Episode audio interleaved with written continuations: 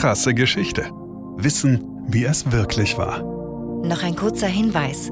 In dieser Folge geht es ein wenig krasser zur Sache. Das kann triggern.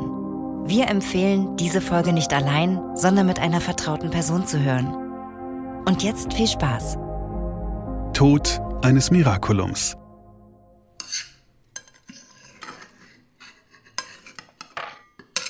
Als Christian Heinrich Heineken seine Ernährung umstellt, geht es mit ihm bergab. Brot und andere Nahrungsmittel, die Weizen enthalten, vergiften ihn und bringen ihn um. Heineken leidet an Zöliakie, eine Autoimmunkrankheit, hervorgerufen durch die Unverträglichkeit für Gluten. Und dass etwas Nährendes wie Getreide so giftig sein kann, dass man davon stirbt, das ist im jungen 18. Jahrhundert unbekannt ja nicht einmal vorstellbar. Viele Wochen leidet Heineken. Er muss seine Vortragsreisen aufgeben, mit denen er durch die Salons Norddeutschlands und Dänemarks getingelt war. Dort hatte man ihn bestaunt und bewundert. Der Philosoph Immanuel Kant sprach ob Heinekens fantastisch anmutenden Fähigkeiten von einer Ausschweifung der Natur. Dänemarks König meinte gar ein Miraculum gesehen zu haben. Er wird von Poeten bedichtet, von Künstlern porträtiert. Heinekens Gedächtnisleistungen sind außergewöhnlich. Innerhalb nur eines Jahres erlernt er zwei Fremdsprachen, verfasst nebenher wissenschaftliche Abhandlungen und verblüfft mit seiner überragenden Merkfähigkeit. Doch sein rascher gesundheitlicher Verfall verhindert seine große Karriere. Bisher ernährt sich Heineken fast ausschließlich von Milch. Milch, die er direkt aus der Brust seiner Amme trinkt. Seit dem ersten Tag seines Lebens stillt sie ihn. Bis heute. Als man ihm dies verweigert und nötigt, Brot zu essen, ist sein Schicksal besiegelt.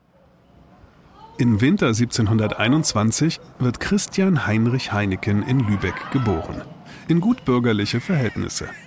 Seine Eltern sind künstlerisch veranlagt Vater Paul ist Maler und Architekt und betreibt nebenbei ein Kaffeehaus mit Bühne.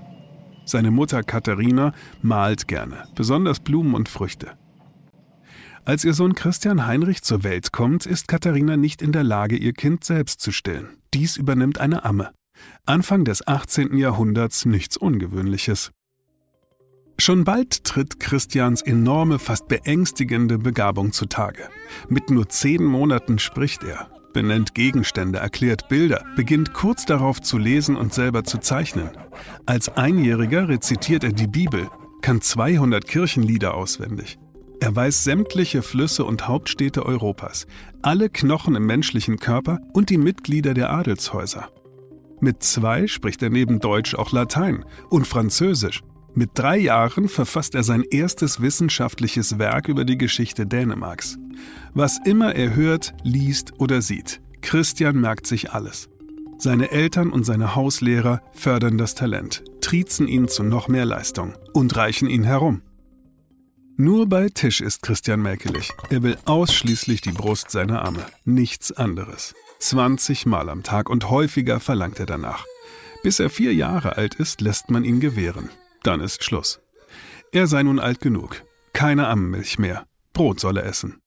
Der ohnehin etwas schwächliche Junge beginnt zu kränkeln. Er hat keinen Appetit, er bricht sich oft.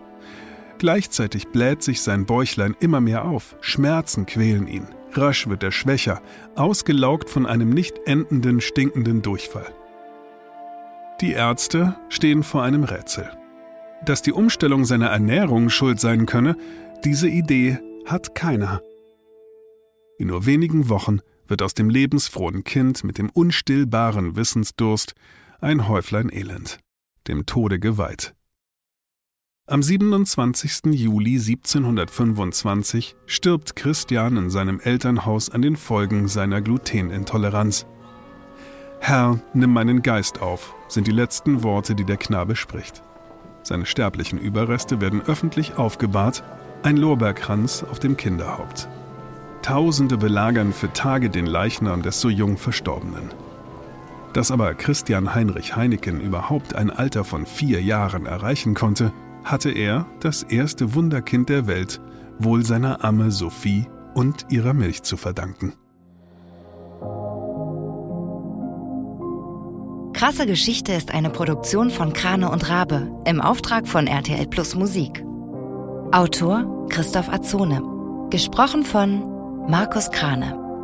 Produktion, Redaktion und Regie Christoph Azone, Denise Köppen, Katrin Rath, Ina Wagler, Sabrina Gottschild-Vetter und Markus Krane.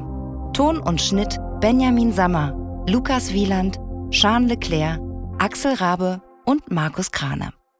Falls es euch gefallen hat und ihr keine weiteren Folgen verpassen wollt, freuen wir uns, wenn ihr diesen Podcast abonniert und weiterempfehlt. Danke fürs Zuhören. Bis zum nächsten Mal.